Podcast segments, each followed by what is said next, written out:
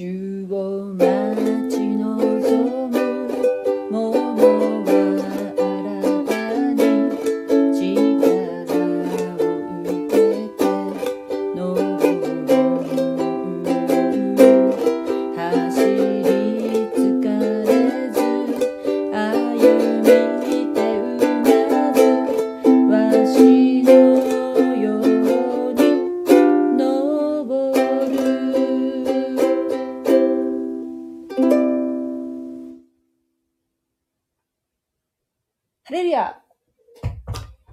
こんばんは。主を待ち望む者はという賛美でした。こんばんは。えー、今日もマタイの福音書読んでいきたいと思います。今日は26章の47節から読みたいと思います。よかったら聞いてってください。はい、こんばんは。えっとですね。まあ、ちょっと最近毎日配信できていなくて反省なんですけれども、ね、今読んでるところっていうのはね、イエス様が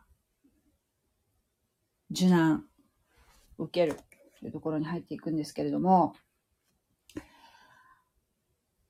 前回ところは、イエス様が杉越の食事、最後の晩餐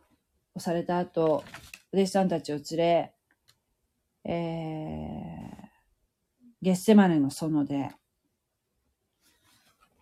祈られてたんですね。えーイエス様は血の汗を流しながら祈っておられました。我が父をもしできることでしたら、どうかこの杯を私から過ぎ去らせてください。しかし、私の思いのままにではなく、御心のままになさってください。ね。祈られました。この杯というのは神の怒りの杯であるということを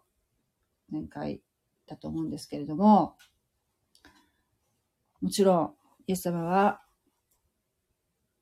人間の体を持ってこの地上に来られた神様ですので100%神様であり100%人間でいらっしゃいますのでもちろんこれから受ける数多くのね迫害鞭で撃たれたり十字架にかけられたりすることはね私たちと同じように痛いんですよめちゃめちゃ痛い思いをこれからされるんですねなのでそういうこう肉体的な痛み恐怖ということももちろんご存知です。人間の体をね。しかし、イエス様は、もう、それこそですね、神様が人間をお作りになる前から、神様はこのようになるということを想定していらっしゃったとも言えるわけですよ。人間に自由意志を与えていた。自由意志を与えられたものというのは、神から背い、神から離れていく可能性もあるわけですよね。そのリスクを冒してでも神様は私たちをお作りになったんですけれども、その時に同時に神様は人間を救うこともちゃんと考えてらしたんですね。ですから、イエス様がこの救い主として、この子なる神がね、いらっしゃる。そして、うん、私たちのその人間の罪をすべて背負って、十字架にかけられて、イエス様の血潮によって私たちの罪が覆われて許されるという、この計画というのは、もちろんイエス様は承知されていたわけですよ。もともとね。ところが、その体の痛みとか、そういうこう困難なことですね。そういったことと、また別に、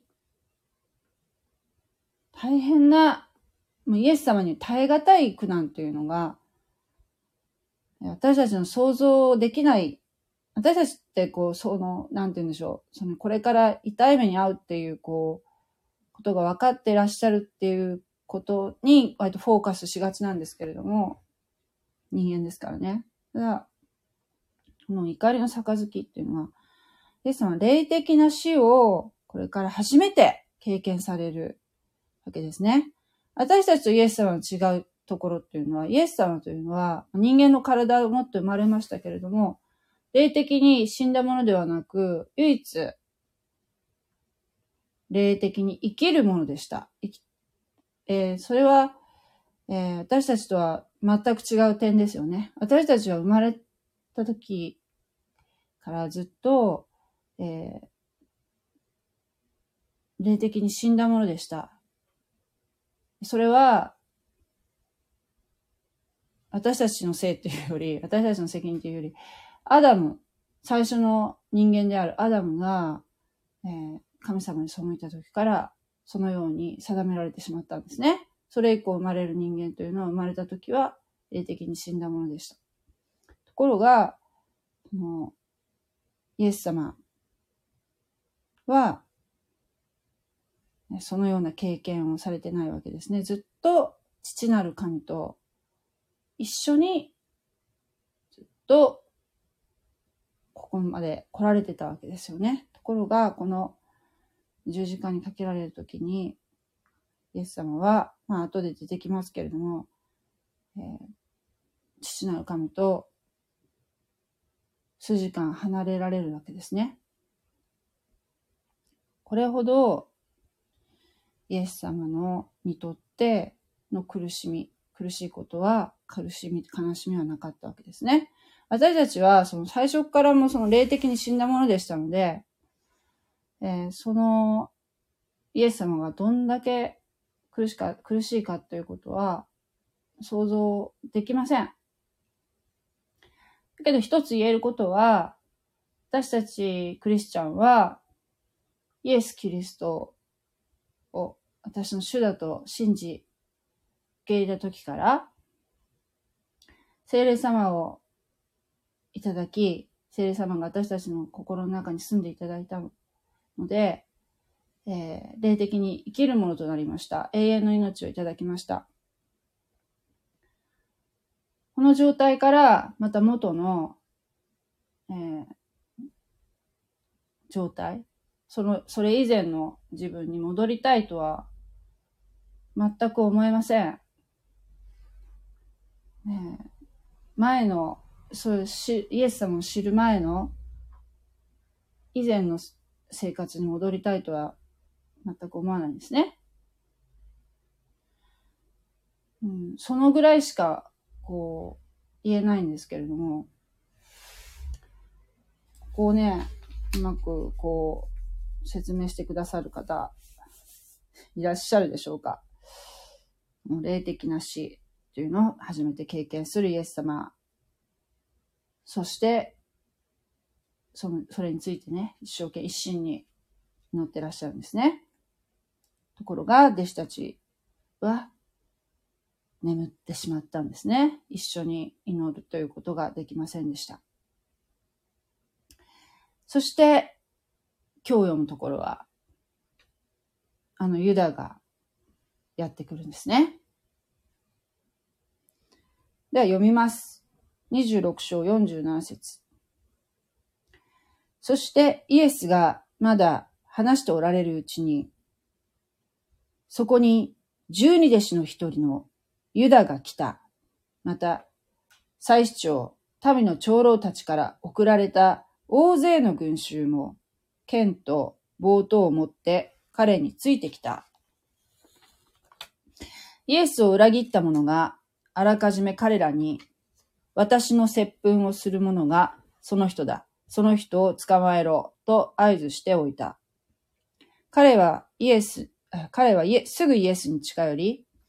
先生いかがですか？と言ってイエスに接吻した。しかし、イエスは彼に言われた。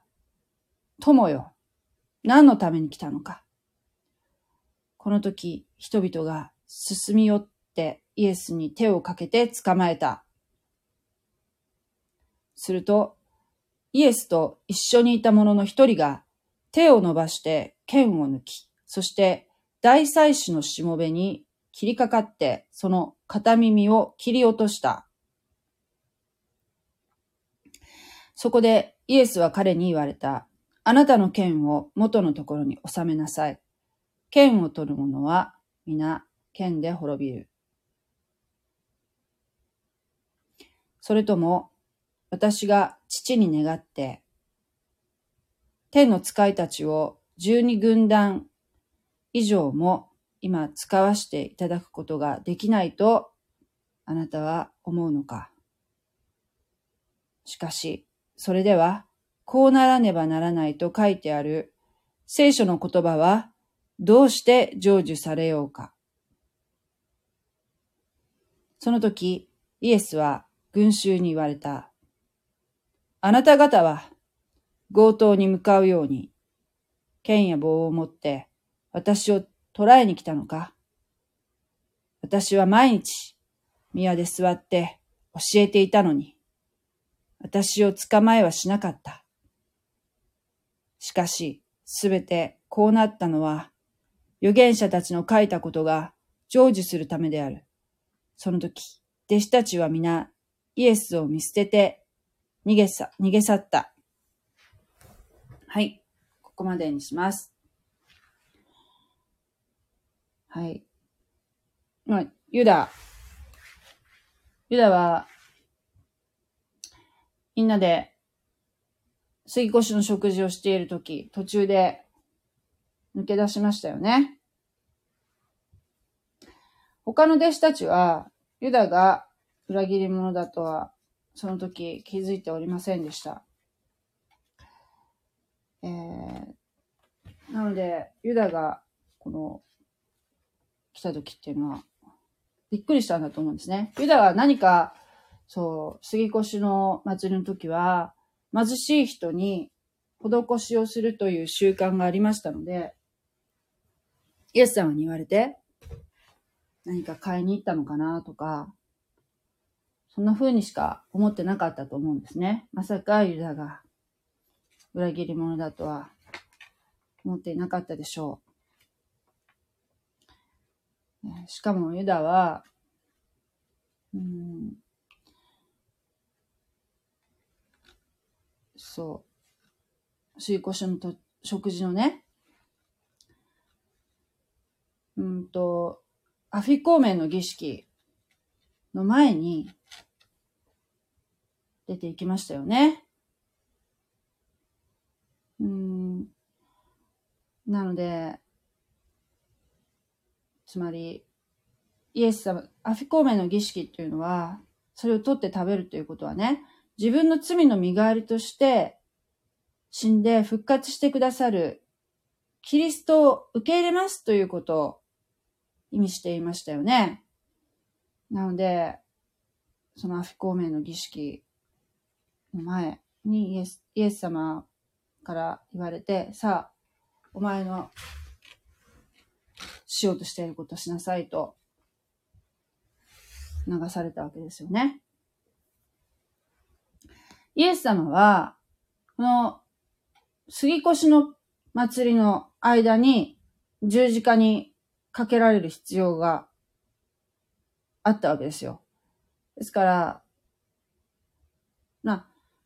なんて言うんでしょう。人間の目から見ると、イエス様は、その、これから捉えられようとしているんですけれども、むしろイエス様は、このチャンスというか、急いでるっていうかね、ユダにもう、行けと、促しているようにも見えますよね。ユダは、イエス様がもう自分の考えていることが分かった、バレたのかなって思ったと思うんですね。それで、外に出て行きました。どこに行ったかっていうと、えー、立法学者、祭司長たちのところに行ったわけですね。イエスが自分がやろうとしていることにどうやら気づいたらしい。今行かないと逃がしてしまうぞ。ということを言いに行ったのでしょう。それで、この杉越の祭りの期間中に殺すことをね、イエス様を殺すことを避けようとしていたのに、大慌てで、最主張、立法学者たちは動くんですね。これ夜中ですよ。夜中に捕らえに行くわけですね。このなんで祭りの期間中に、えー、イエス様を殺したくなかったかっていうと、この人たちはね、要するに民がこの暴動を起こすことを恐れてたんですね。この水越しの祭りの時っていうのは、いつもよりこのエルサレムにはたくさん人が集まっているので、ただでさえ暴動がいつ起きてもおかしくないような状況であるにも、ある中で、イエス様をその死刑にするということになると、もう、民衆が興奮すると思ったのでしょう。ところが、ユダがそういう知らせを持ってきたので、夜中にイエス様を捕らえようと動き出すんですね。ユダは、イエス様が、大体どこに集まって、えー、祈ってらおられるかっていうことを、3年半一緒にいるので、知っているわけですよね。ゲッセマネの園だな、と思って連れてきたわけですね。で大勢の群衆っていうのは、400人から600人ぐらい、それ以上かもしれませんね。って言われてるんですけれども、これは、ローマの、えー、職業軍人です。えー、前もって、うん、この、ユダヤ教の、ユダヤのね、この、サンヘドリンの人たちから、えー、ピラトの方に、話が言ってたのでしょう。ローマ兵を、えー、出してもらってるんですね。で、一緒に連れてきたと。ユダが先頭に立ってね。で、48節のイエスを裏切った者があらかじめ彼らに、えー、私の接吻する者がその人だ。その人を捕まえろと合図しておいた。もう暗闇ですので、えー、どれがイエスなのかっていうことがわからないわけですよね。で、なので、ユダはそのように前もって言っていたわけですよ。その軍人たちにね。接吻がイエスを裏切る合図だと。で、中東では男性と男性が口づけをするっていうことは挨拶としてあって、えー、特にユダヤ人の文化の中では、生徒が先生に口づけするのは、尊敬の意味があるそうなんですね。日本人にはちょっとわかりませんけども、そういう習慣があったわけですよ。だから男性が男性に、えー、挨拶として口づけをするっていうのは、えー、おかしなことではないんですね。で、49節で彼はすぐイエスに近寄り、先生、いかがですか？と言ってイエスに接吻したと。で、このイエスに接吻したっていう言葉なんですが、ギリシャ語では、これ、マタイの福音書ってギリシャ語で書かれているので、ギリシャ語では、愛情を込めた丁寧な口づけという意味の言葉が使われているそうです。しかも、何度も繰り返した。丁寧に、丁寧な口づけ、何度も繰り返した。ということなんですね。だから、ユダ的には、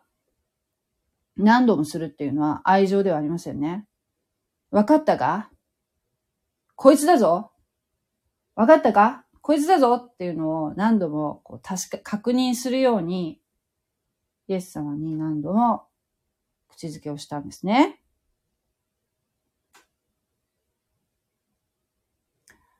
本来、愛情とか尊敬とかを表すもの、口づけを用いてイエスは裏切ったわけですね。だから、イエス様はめちゃめちゃ傷ついたわけですよ。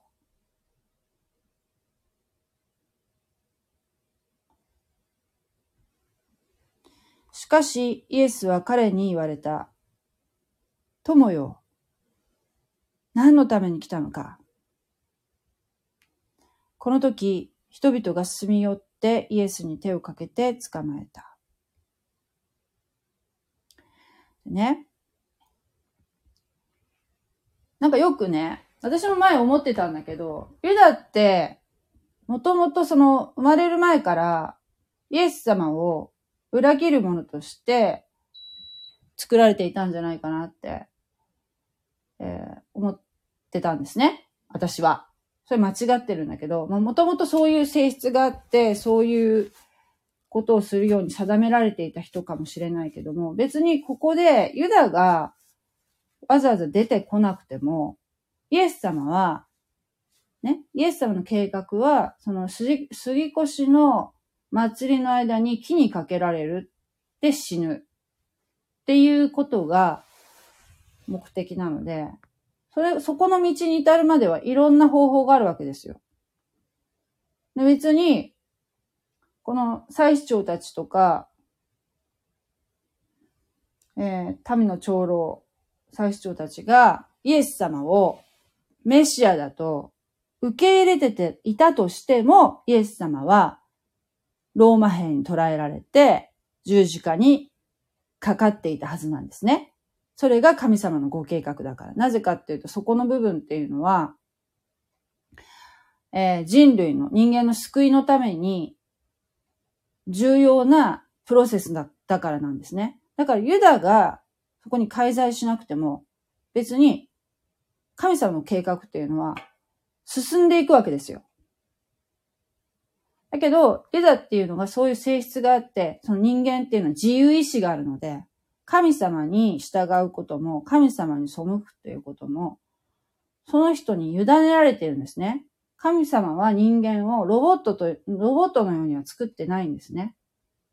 だからユダがそこで考えなきゃいけなかったわけですよ。だけど、そのユダっていうのが、うん、ユダの性質っていうのがね、その、人間っていうのはみんなその弱点ってあるんですけども、ユダは特にお金に弱かったね。お金、お金が、お金とかそういう富に弱くて、えー、そこを悪魔が付け入ってきたわけですよね。うん。それ以前にもその悪魔と、悪魔っていうかね、悪霊とお付き合いがあったはずなんですよ、この方っていうのはね。急にそういうふうに悪魔というものが悪魔付きにはならないわけですよ。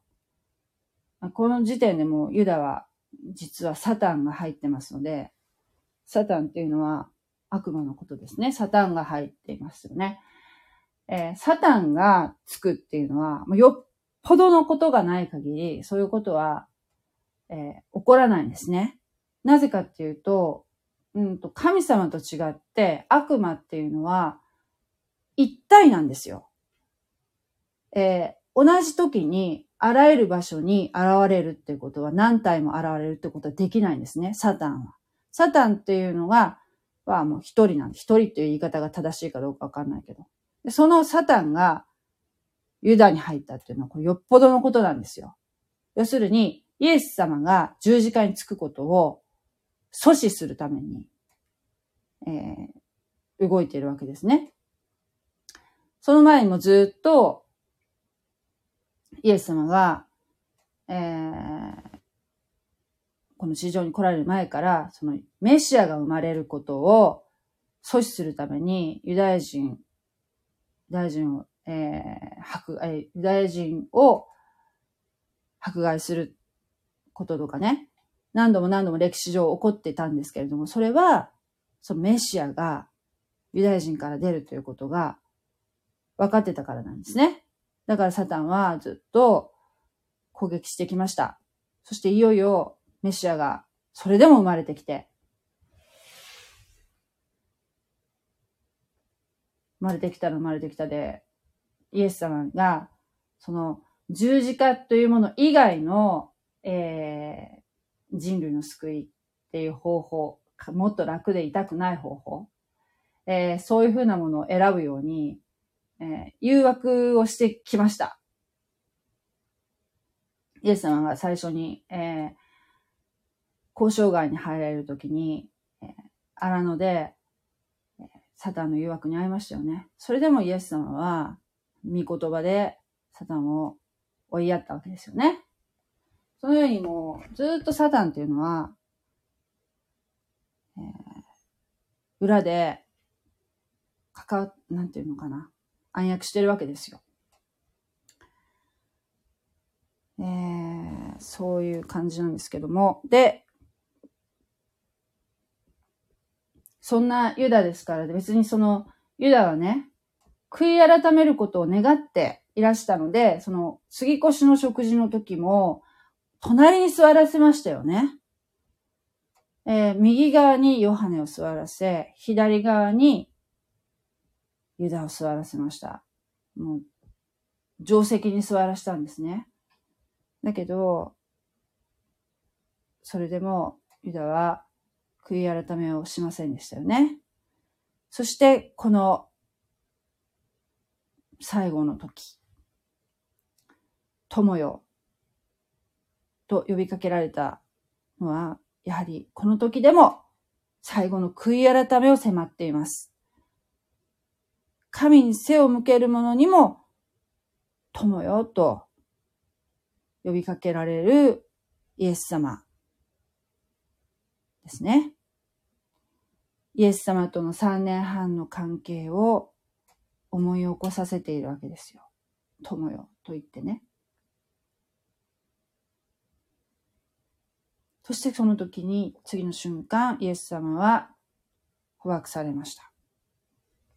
すると、イエスと一緒にいた者の一人が手を伸ばして剣を抜き、そして大祭司のしもべに切りかかって、その片耳を切り落としたと。これは誰でしょうか？イエスと一緒にいた者。これはもう、わかりますよね。こういうことをする人っていうのはもう、ペテロですよ。そして大祭司のしもべって誰なんだろうっていうところがですね、実はヨハネの福音書の方には書いてあって、ヨハネの福音書のね、うーん、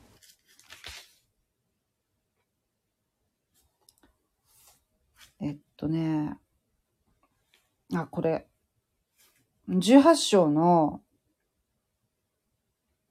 10節えー、シモン・ペテロは剣を持っていたが、それを抜いて、大祭司のしもべに切りかかり、その右の耳を切り落とした。そのしもべの名は、マルコスであった。って書いてありますね。マルコスさんっていう人だということがわかるわけですけれども、そして、イエス様は、彼に、ペテロにね、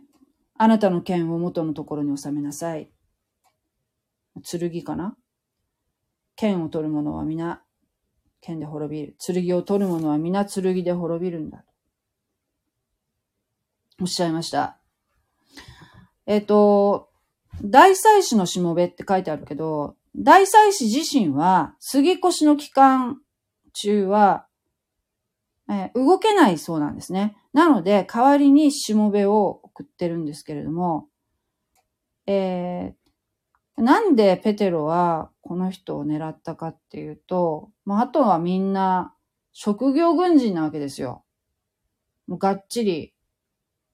武装してる人たちね。だけど、この大祭司のしもべっていうのはまあ丸腰なので、唯一丸腰だということで、ペテロは狙ったのでしょ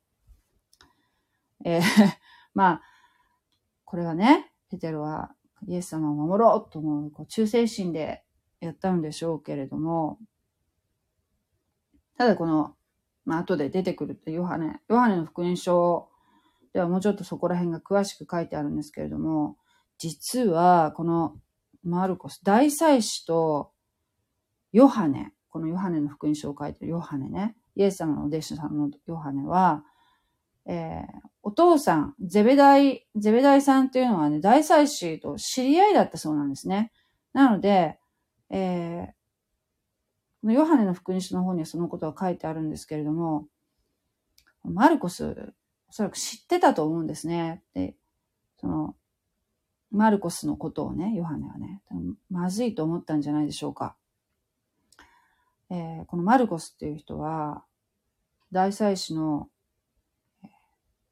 腹心のしもべでした。えー、右腕だったわけですよね。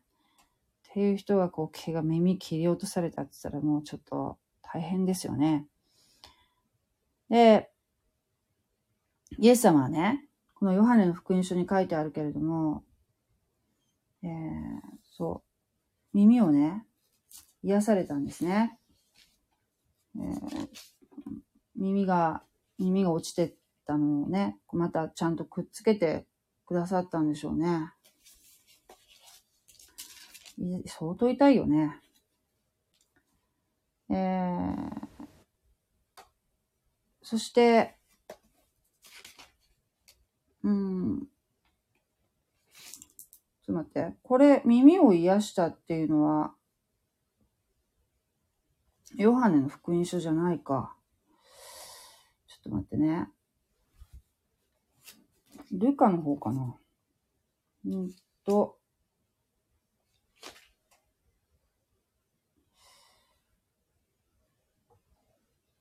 そうだ。ルカの福音書のね、ルカの福音書の、えー、っと、22章の51節に、イエスはこれに対して言われた。それだけでやめなさい。そして、そのしもべの耳に手を触れてお癒しになった。って書いてありますね。うん。で、この、あなたの剣を元のところに収めなさい。剣を取る者は皆剣で滅びるっていう意味なんですけれども、これは、うんと、非武装が正義であるとか、非武装が正しいことであるとか、そういう意味ではなくて、えー、信仰を守る戦いは、戦いにおいて、剣は役に立たないというふうに、えー、そういう意味でおっしゃっているわけで、一般論で言うね、一般論で言うところの戦いでは、で、ここを適用するべきではないと、中川先生おっしゃってたんですけれども、信仰を守る戦いっていうのは、殉教の覚悟がいるんだよと。いうことなんでしょうか。ルカの福音書の22章の36節に、こういうことが書いてあるんですね。えー、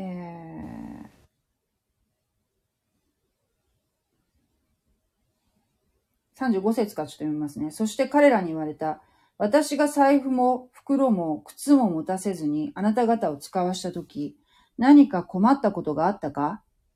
彼らは、いいえ、何もありませんでした。と答えた。そこで言われた。しかし、今は、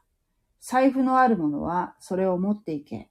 袋も同様に持っていけ。また、剣のない者は、自分の上着を売って、それを買うがよい。書いてあるんですよ。剣をね、自分の上着を売って、剣買いなさいと。ね。これは、これとなんかちょっと矛盾してるんじゃないって、剣を取る者の剣で滅びるって言いながら、ルカの福音書ではイエス様が、このね、えー、ユダたちがやってくる前に、剣を買ったらいいよとおっしゃってるじゃないかって思うんですけども、これは、このルカの福音書のね、さっき言ったところは、これから凄まじい迫害があるんだから、あこれからね、イエス様がおっしゃってるのは、これから起こる凄まじい迫害を比喩的に教えられているんだ。ということなんですね。剣を買わないといけないぐらいの大変なことが起きるんだよと。今までほら、イエス様は使徒たちを派遣するときに、もう何も持っていかないで行っても、えー、それこそ替えの下着とかね、その袋とか旅行の袋とか何を持ってお金も持っていかなくていい。その行った先々で、えす、べて与えられるんだ。ということを言われましたよね。そして派遣されましたけれども、その時何にも不自由はなかったそういえばって弟子たち思うんですよね。だけどこれからは、もうお金も必要になってくる。そして、剣も必要になってくるほどの凄まじい迫害が来るんだと。これま、これまでとは一緒ではないんだよ。ということを、えー、イエス様は教えてらっしゃるわけですよね。ということらしいです。で、53節の、それとも私が父に願って、天の使いたちを12軍団以上も今使わせていただくことができないとあなた方は思うのか？イエス様は神様だから、天使たちが、天使12軍団以上ってこれめちゃめちゃすごい破壊力ですよね。を呼ぶことだってできる。だけど、それを呼んでしまったら、ね、サタンの思うツボですよね。イエス様は十字架にかけられるという神様の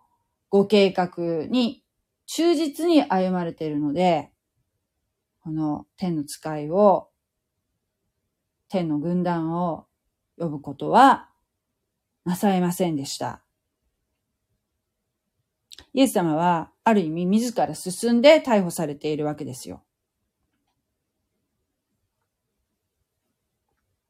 で、えー、この時イエスは群衆に言われた。あなた方は強盗に向かうように、剣や棒を持って私を捕らえに来たのか。私は毎日宮で座って教えていたのに、私を捕まえはしなかった。しかし、すべてこうなったのは、預言者たちの書いたことが成就するためである。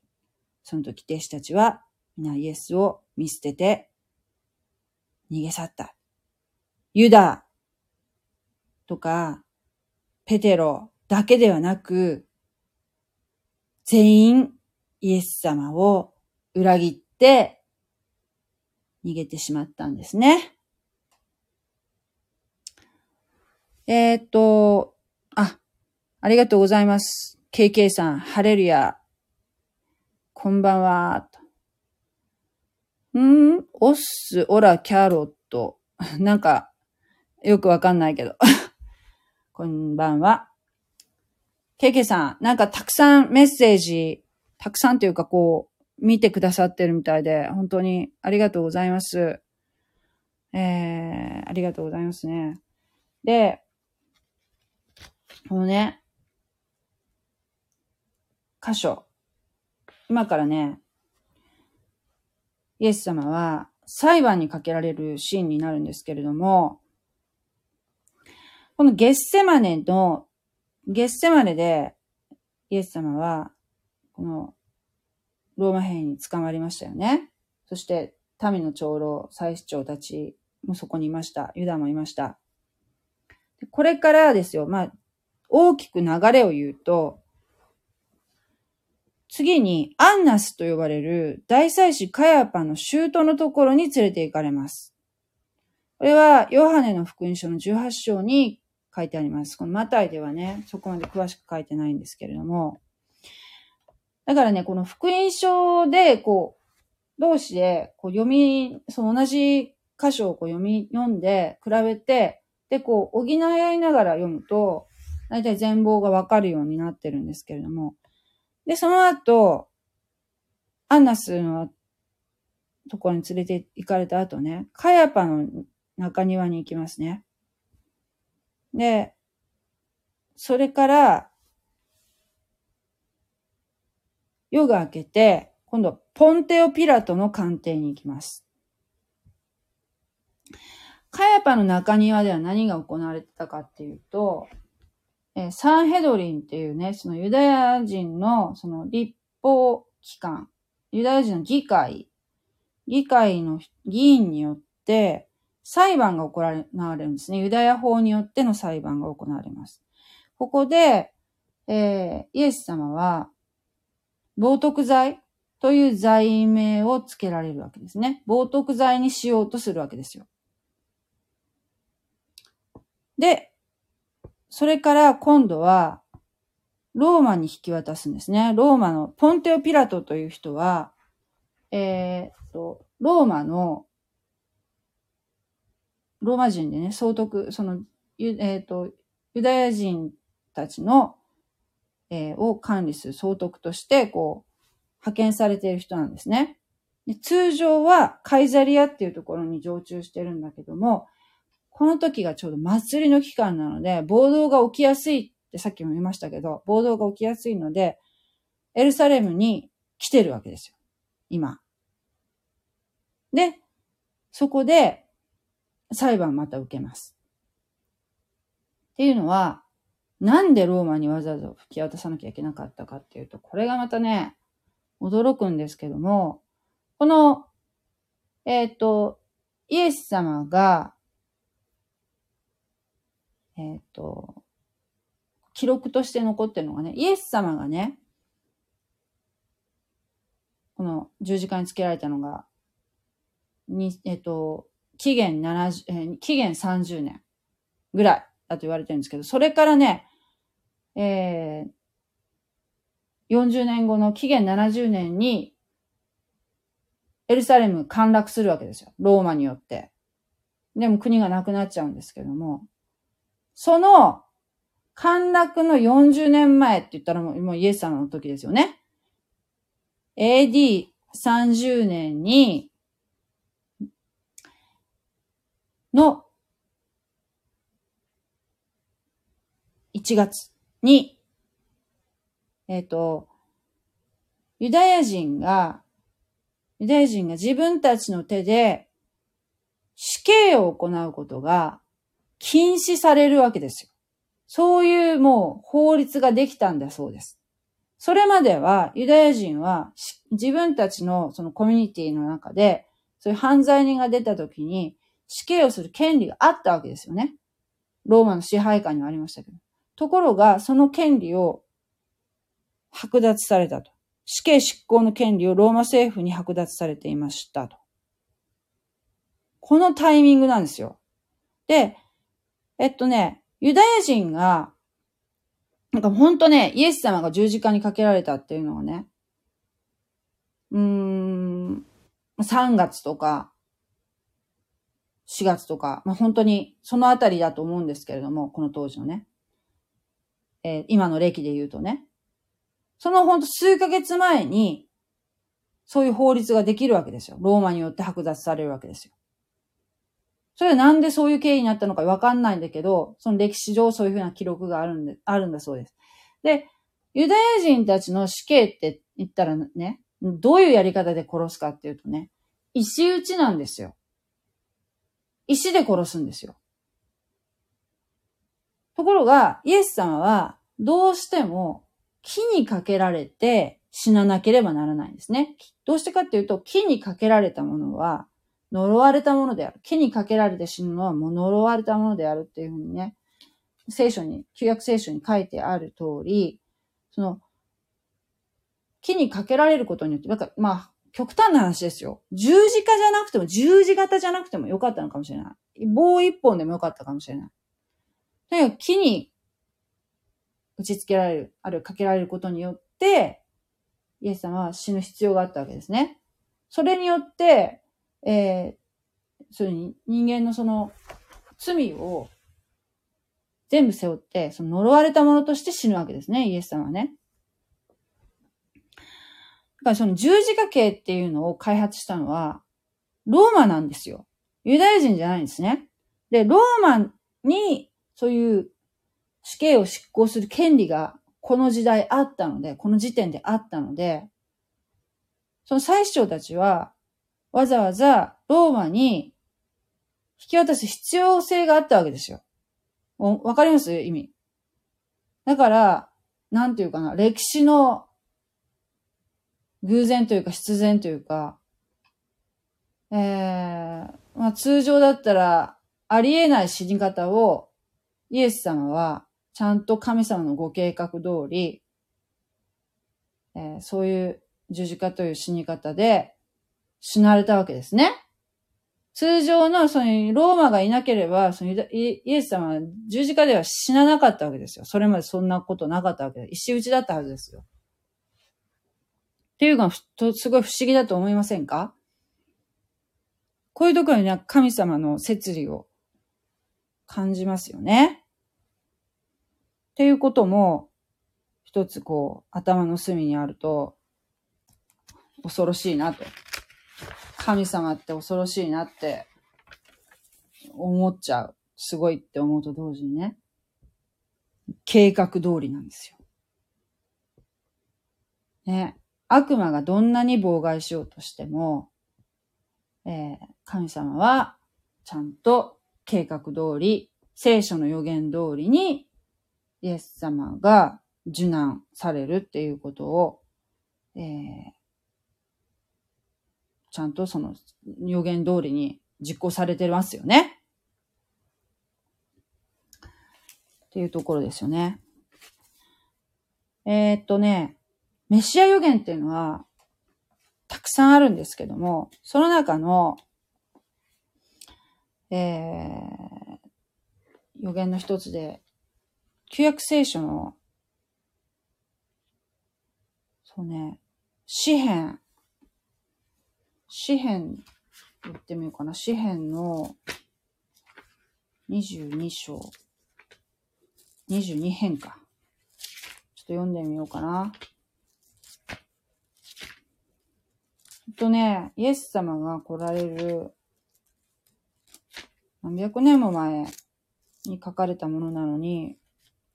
今読むと、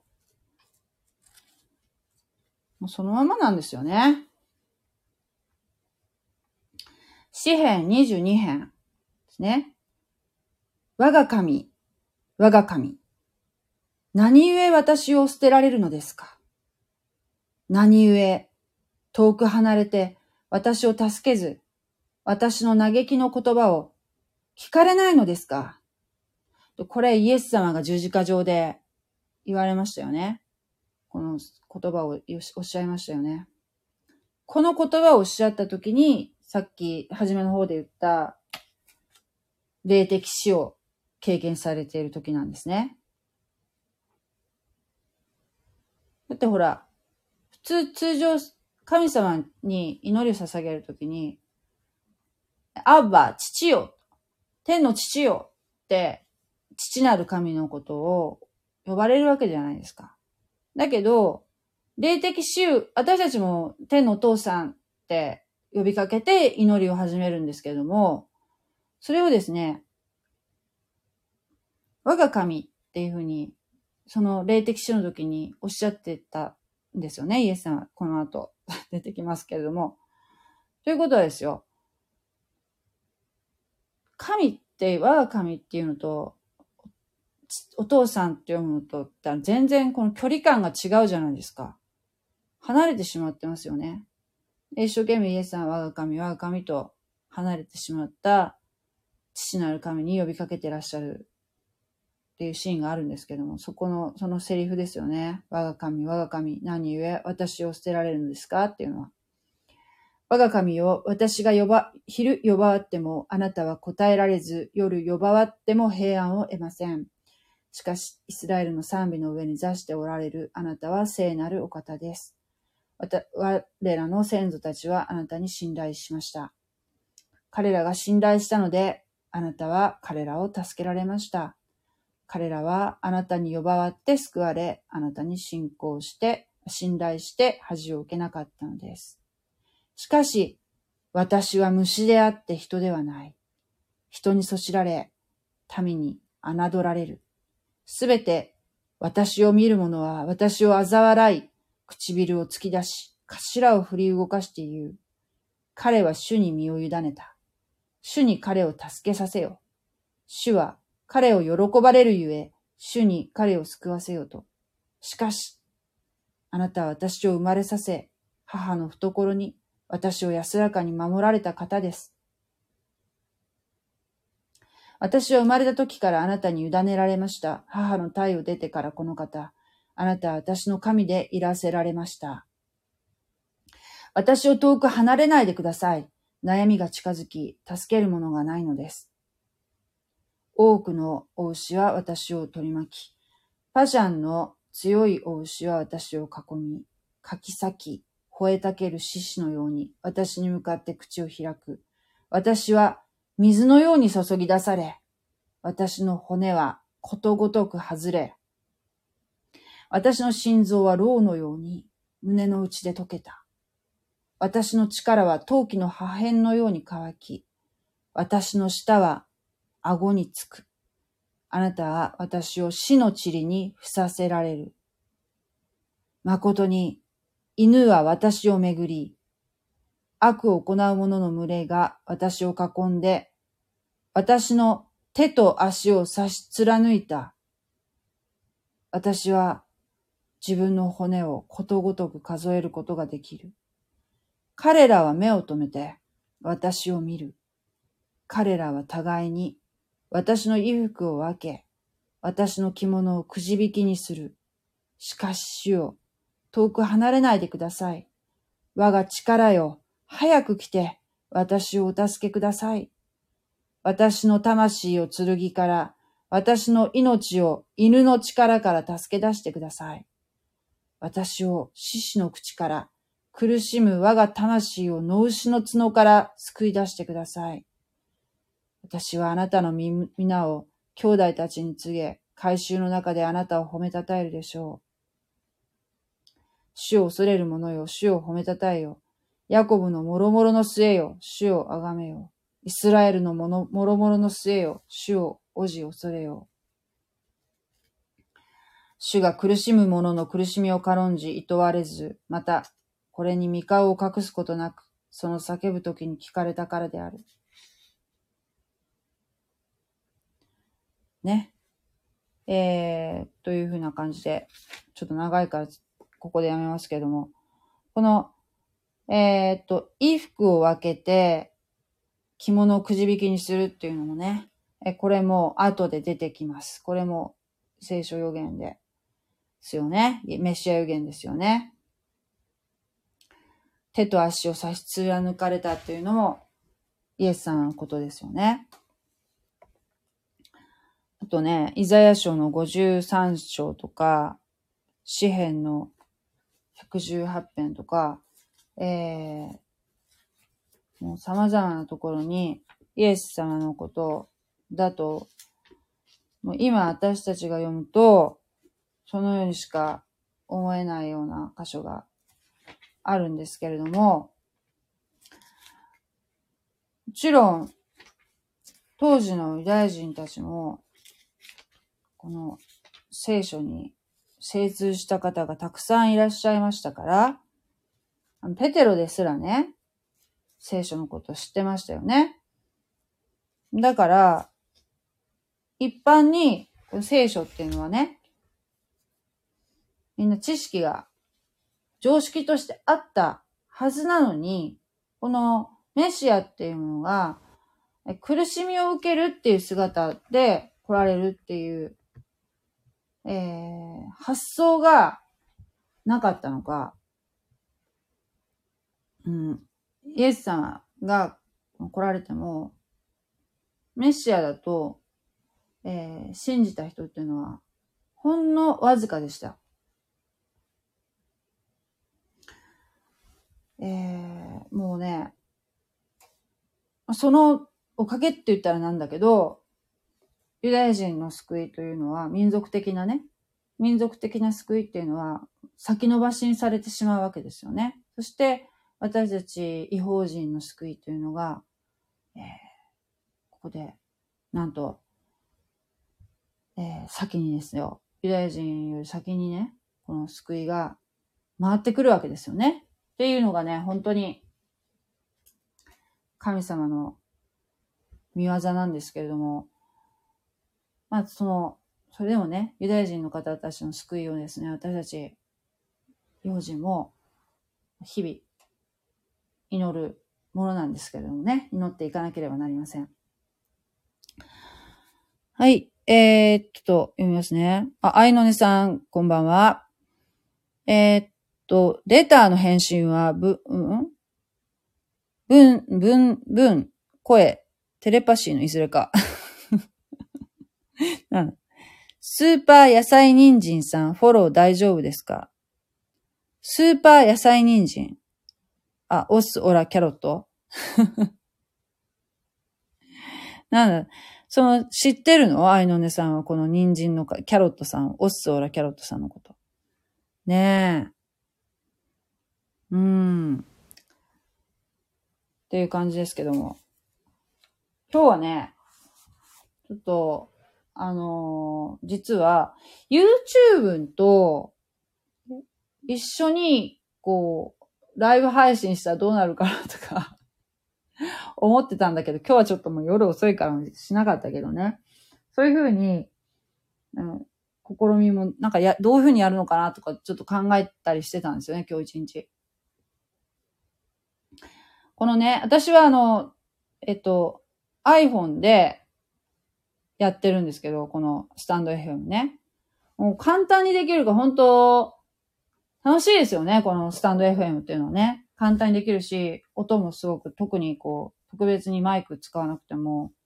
綺麗な音で撮れるし、でも面白いなと思うんですけれども、それをね、あの、なんていうの？音声をこうダウンロードするっていうのは、もうえっ、ー、と、ライブ配信の場合、難しいのかな？あの、以前、以前どうやってたかな？あ、そう、YouTube の動画から音声だけ取り出して、スタンド FM にアップするっていう方法は、割と簡単にできたんですよ。いや、その時もいろいろ考えたんだけどね。だけど、スタンド FM の音声を、えー、何 ?MP3 っていうのかな？それをこの動画に、動画として出す方法ってどういうふうにしたらいいのかなと思って、いろいろ調べたんだけど、その音声だけダウンロードするっていうのは、なかなかなんかこう、例えばパソコンとかね、そういったものが必要になってくるみたいな難しいなと思ったんだけど、ただその、例えば iPhone だと、この、が、ん、これをね、その、その画面ごと、その、えー、画面録画みたいな形をすれば、それが動画として保存されて、それを YouTube にアップするとかいうことができるみたいなんですよね。そういうことはされてる方いるみたいなんだけど、なんかいろいろ方法があるみたいですけども、例えばその YouTube をね、ラジオのようにして聞くような方も、えー、いらっしゃるみたいなんですけども、そういう時、そういう場合になんか問題があるのかないのかっていうのはちょっとわかんないんですけどね。まあそういういろいろちょっと試していきたいなと思っている今日この頃なんですけどね。はい。でもね、私、スタンド FM がもう今ね、ほとんどもうスタンド FM の方に 傾いてるんですけど、YouTube をもほったらかしにしてるんですけど、スタンド FM って本当、えー、手軽だし、そして、その音声っていうのは、その、例えばイヤホンとかで聞きながら電車にも乗れるし、いいですよね。で、もっとこう、コンテンツっていうかこう、いろいろ皆さんはね、その、まあ、聞かせていただいてますけども、あの増えるとね、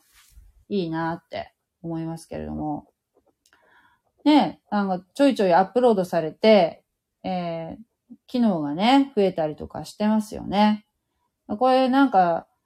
ダウンロードができできたらいい、もっといいのになっていうの音声をね、うん、っていうのは思ってますけども、まあ、そういう機能はないみたいですけどね。はい。という感じでですね、まだ、こう、いろいろ発展途上にあるようなスタンド FM なんですけれども、これもね、あの、ずっと続い、続、長くね、続いてもらえたらいいなと思いながら、ね、あの、その、どうかこのライブ配信したっていう場合は、もう、こう、あもうアップしたものをね、どっかこう、保存しときたいなっていう場合っていうのはどうしたらいいのかなとかいうのをね、やっぱり思いますよね。せっかくここまでマタイの福音書言ってきたので、まあ、それ、ね、それはそれで私の財産になってるなっていうふうに思うので、なんかいい、えー、かんアイディアがある方とかね、もしらしたら教えてもらいたいなと思いますね。あと、そう。今日ね、この、えっ、ー、と、レターをね、何個かいただいているので、ちょっと、読ませていただきたいと思うんですけれども、えー、っと、これだいぶ前かな？ちょっと見ましょうね。パンを出した奇跡有名ですよねって。これもだいぶ前なんだけど、そう。イエス様がね、えー、パンを出したっていうか、パンを増やした。えー、奇跡をされましたよね。パンとお魚のね。ということをおっしゃってるのかな。えー、このね、レターってね、あの、誰から来たのかがわかんないんですよね。それがなんかちょっと、あの、どうなんだろうと。これ、要するに、コメントとかだとその人、誰がコメントしたかっていうのを、名前が出るわけだけど、レターのまあ、良さっていうのはその匿名性なのかもしれませんけれども、もしね、よろしかったら、その、まあ、あの、名前は出さないでくださいっていうふうに書いていただいてもいいし、あの、名前出しても差し支えない方はね、ちょっと最後にね、レターにね、名前書いていただくとね、あのとてもね、いいかな、なんかこう、話しやすいかなと思うんですよね。えー、もしね、構わないっていう方がいらっしゃらね、名前ちょっと付けといていただけたらなと思いますね。これは、えー、っと、こんばんは。中川聖書塾って知らないですが、これも誰なんだろうって 中川聖書塾。中川先生の聖書塾のことですよね。これは、ハーベストタイムミニストリーっていうね、検索したら出てくると思うんですけど、ハーベストタイムっていうね、福音派の団体があるんですね。もともとテレビ伝道をされていたそうなんですけれども、今もそのテレビ伝道じゃなくて、このインターネットを使った配信を、えー、主な活動とされているみたいですね。ね、私は行ったことないんですけれども、東京と大阪で主になさってるみたいなんですけれども、そこで、えー、正解っていうかね、あの、祝会みたいな、うん、祝会、うん、礼拝、礼拝とかね、まあ、集まって、全国から集まってね、そこで礼拝捧げられたりとか、あるいは、えー、っと、勉強会とかもあってるみたいなんですけれども、私もね、そんなにね、詳しくはない、なかったんですけども、そこで、えっ、ー、と、聖書塾っていうのもされてるんですね。そのミニストリーの一つとして、聖書塾っていうのね。で、これは、進学校ではないんだけれども、だけど、その、要するにその、うん、聖書をヘブル的に、要するにユダヤ人目線で、えー、解釈していくということを、されてるんですね。で、その、その学びができる塾、聖書塾ということなんですね。なので、えー、入りたいなと思ってたんですけれども、どうやって入ったらいいのかなって、いろいろ調べてたら、その、えー、なんと、あの、そういう機会が来ましてね。で、こうして、今回その聖書塾に入ることができて、2年半ぐらいですね、の学びになると思うんですね。でそれまでは、あのー、時々その、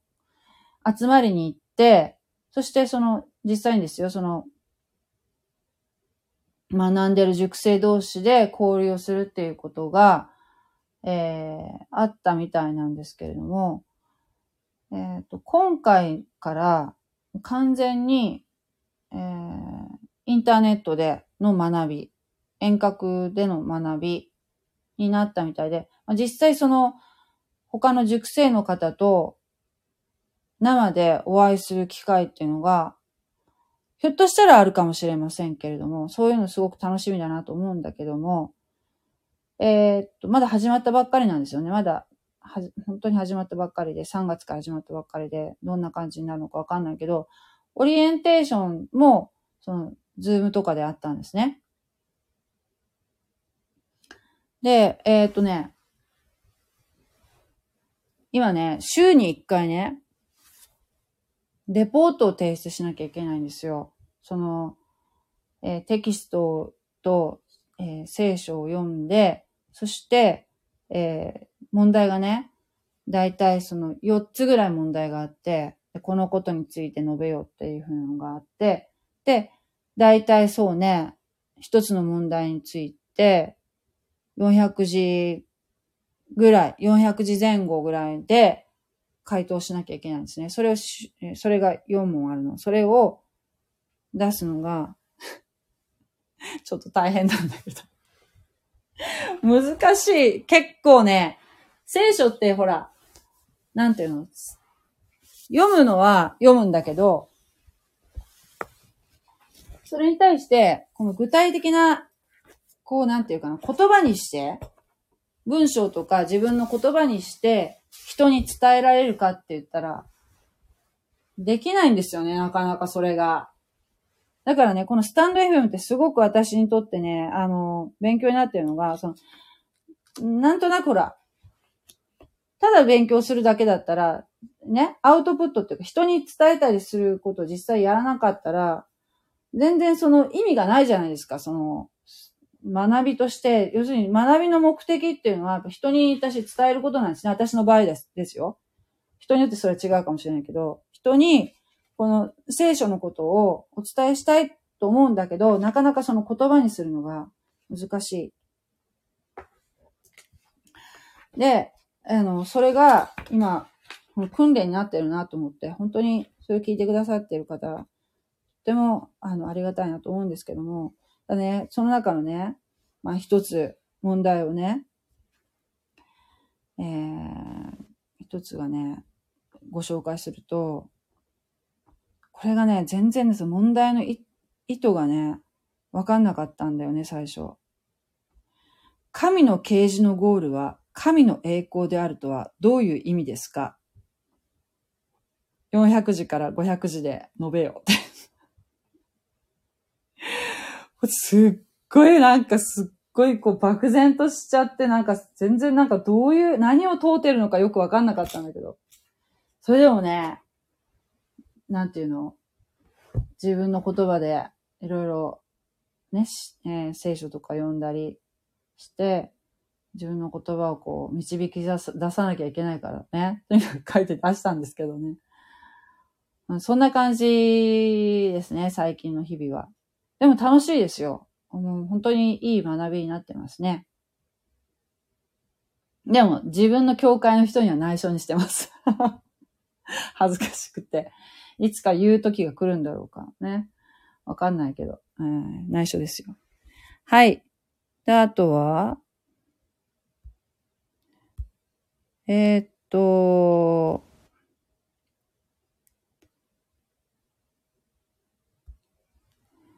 えっと、これは、あの、テレビを持ってない理由っていう、えー、ことを、うん、うん、放送したときにただいたメえっ、ー、と、レターみたいなんですけど、確かにバランス大事。対極的に僕も見るので、プーチンが一概に悪いとは見えません。これも誰かわかりませんけれども、そうですね。これは、本当に難しい問題ですよね。うん。いろいろなんか言う人がいるし、クリスチャンの中でも、いろいろ、ああでもない、こうでもないという意見がありますね。えー、そういう感じで私はまだ未だ答えを見出せずにいるんですけれども、ただなんか、あテレビを見るのが非常に疲れていると。それはもう間違いなく言えることです。はい。現実に目を、から目を背けるのは良くないですけれども、あんまりこう、テレビにかじりつくのもね、いけないなとは思いますね。あとは、そうね。ハレルヤ。ハレルヤ、ありがとうございます。ハレルヤっていうのはね、あの、主を賛美しますっていう意味かな。やっていうのは神様のことですよね。ハレルヤっていうのね。はい。これは誰なの？これは誰だろう？スピリチュアル、否定する話、サタンの話、なんかしっくりきました。スピリチュアル否定、否定、スピリチュアルっていうのは、あの、要するに、これは多分、どこの話なのかな？あの、スピリチュアルっていうのは、いわゆる、私がこの否定したのは、えー、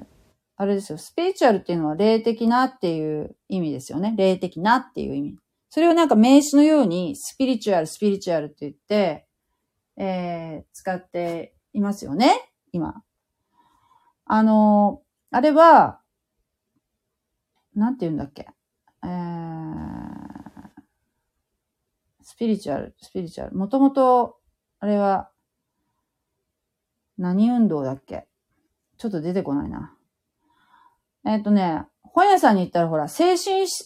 えっ、ー、と、大きな本屋さん精神世界っていうコーナーって言ったらすっごいいっぱい本があるの、行ったことないですか？その精神世界っていうコーナー行かれたらいいと思うんですけども、恐ろしく本がありますよね。えっ、ー、とね、うん、それの中、まあね、聖書って そこから聖書をね、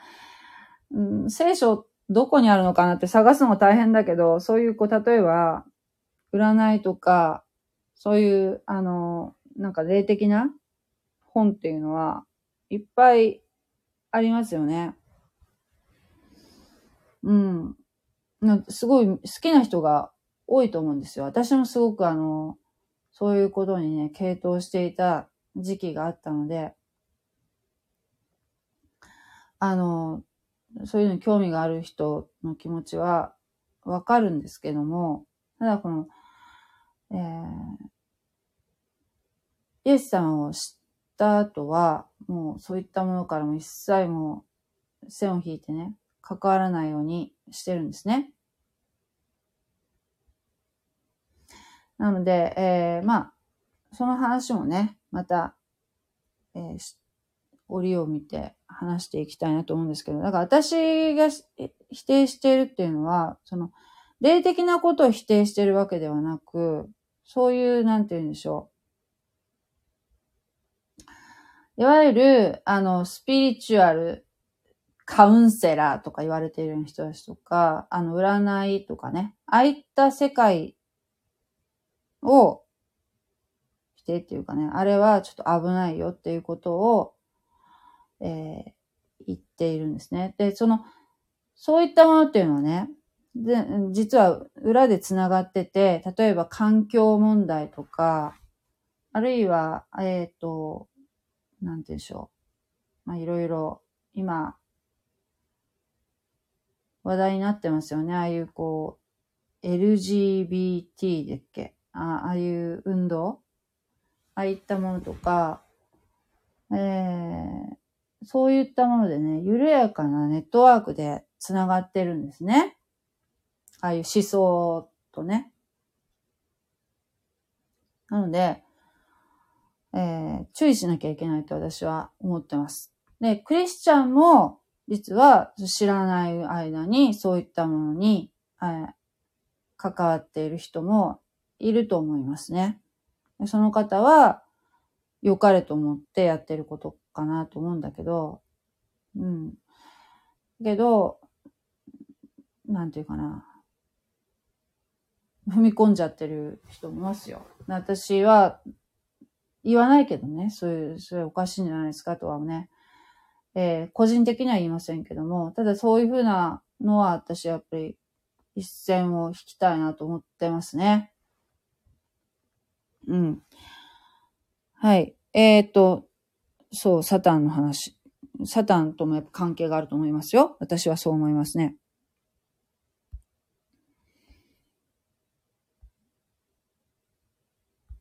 あとこれは？えっ、ー、と、K、K、K、KK さんのものかな ?K かみや、かみやさん。えっ、ー、と、福音の3要素は信じれます。他の宗教、もともとやっている先祖の宗教を信じていても救われますか？ぜひ意見が聞きたいです。よろしくお願いします。ということなんですけれども、これはね、よくある質問だと思いますね。えっとね、これは、やっぱご自分で、えっ、と、考えられるのが私は一番いいと思うんですね。納得いく、いくのが一番いいと思うんですよ。えっ、とね、例えばね、私の母なんですけれども、私の母は、イエス様信じるって言ってくれてましたので、あ救われてると思うんですけれども、ただその時言ったのがね、ずーっと言ってたのが、えっ、ー、と、その、例えば自分の両親とかのお墓っていうのは、その、仏教の、うちは浄土真宗なんで、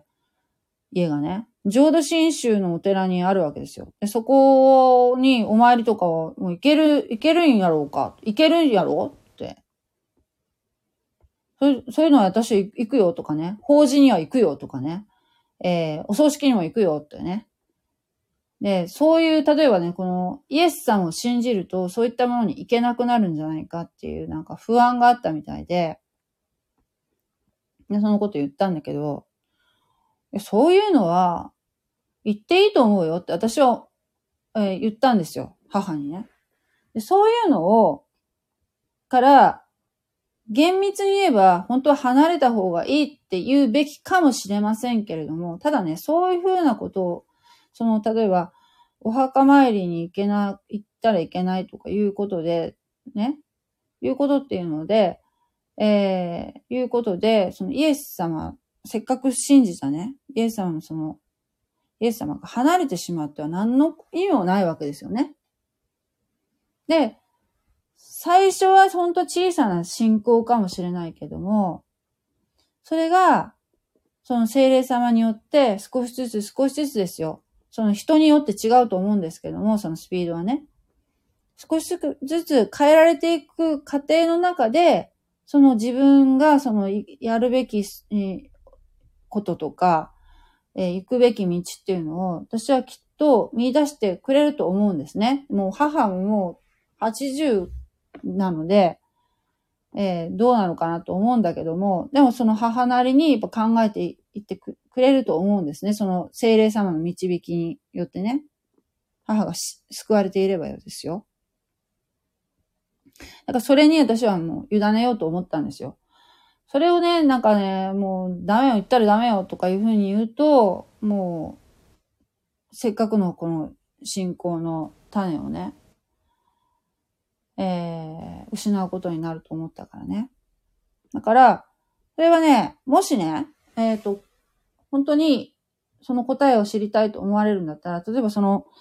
他の宗教とか書いてありますけれども、それを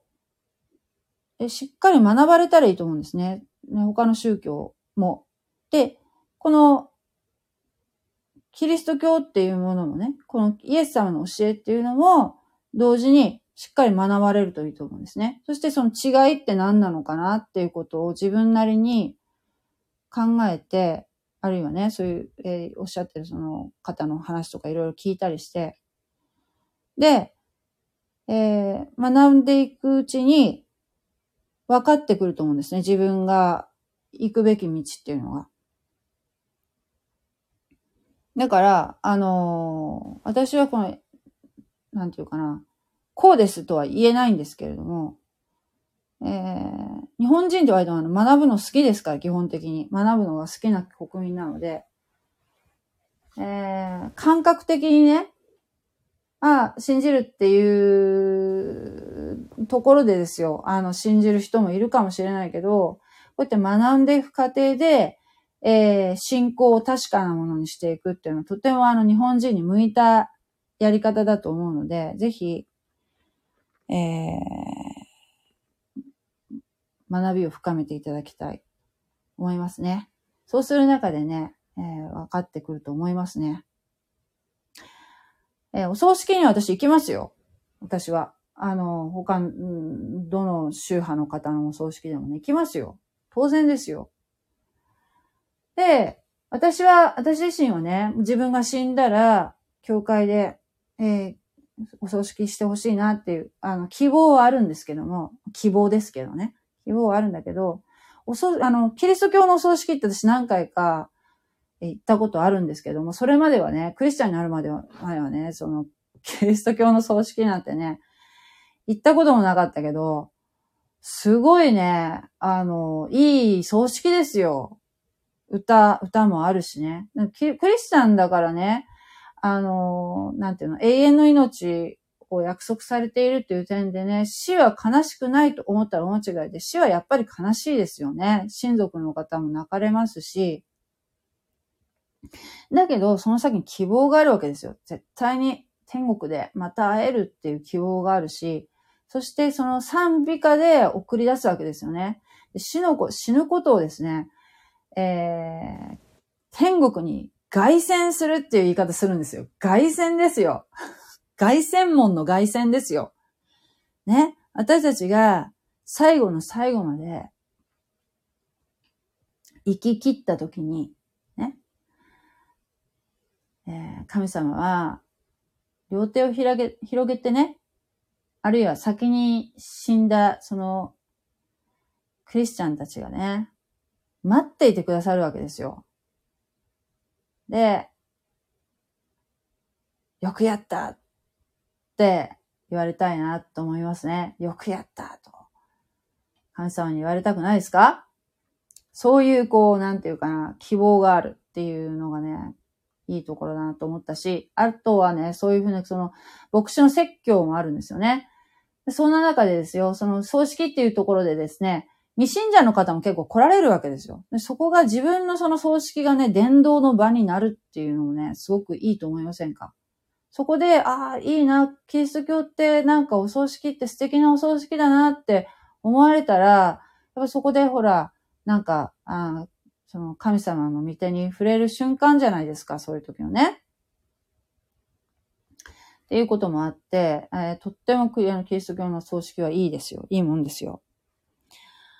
な感じですよ。いろいろこうですね。あのー、まあ、一番いいのはね、あの、もし教会に行ったことない方でしたらね、教会に、近くの教会にね、えー、お出かけになるっていうのもいいと思います。で、だけどね、あの、キリスト教の手を取って、あの、キリスト教じゃないっていう、えー、教団もあります。ので、本当十分注意してくださいね。特にですね、私も今日ちょっと騙されそうになったんだけど、ちょっといろいろインターネットで探し物してたらね、えー、っと、なんだっけ、キリスト教福音、福音、なんだっけ、伝道なんとかって。って書いてあったらキリスト教だと思うじゃないですか。よく見たら、ずーっと下がってみたら、あの、摂理っていうね、韓国の摂理っていう、え、団体の信者のブログだったんですね。わかんないんですよ。で、あの、摂理の方のね、ブログのね、何回か見たことあるけど、特徴は、うん、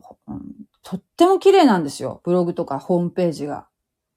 なんていうかな、若者受けするっていうかね、とっても写真とかも綺麗だし、びっくりするぐらい。で、大体ね、あの、教会のね、あの、普通の一般の教会のホームページとか、ブログとか、まあ、予算の都合か知らないけど、あんまりパッとしたの私見たことないんですけど、本当にね、出来合いのものにこう書いてるっていうような感じなんだけど、摂理はすごい綺麗ですよ。だからね、あの若い信者が多いんですよね。だけど、あその摂理っていうのは、その、えー、教祖を崇拝するようなところがあってね、イエス様というよりね。で、あの、聖書の解釈も独特、また全然違うものだし、えー、割と大学生とかコロッと騙されやすいっていうあの特徴もありますので、気をつけて、あの、そういったものに引っかからないようにね、まずあの、ホームページかなんかで調べて、で、これ大丈夫かなっていうことを確認してからね、えー、行くのが一番私はいいと思いますね。普通のね、あの、あの、教会だと大体、あの、間違いないと思うんですけれども、私ちょっとプロテスタントしかわかんないからね、あの、カトリックの方はよくわかりませんけども、えー、もしなんか心配だったら、まあ、あの、ここどうかなって一回ちょっと相談されてもいいですよ。はい、えー、こんな感じですね。えー、レターありがとうございました。はい、えー、今日はまた遅くなりましたけど。はい、えー、この辺にしたいと思います。ありがとうございました。God bless you. じゃあねー。おやすみなさい。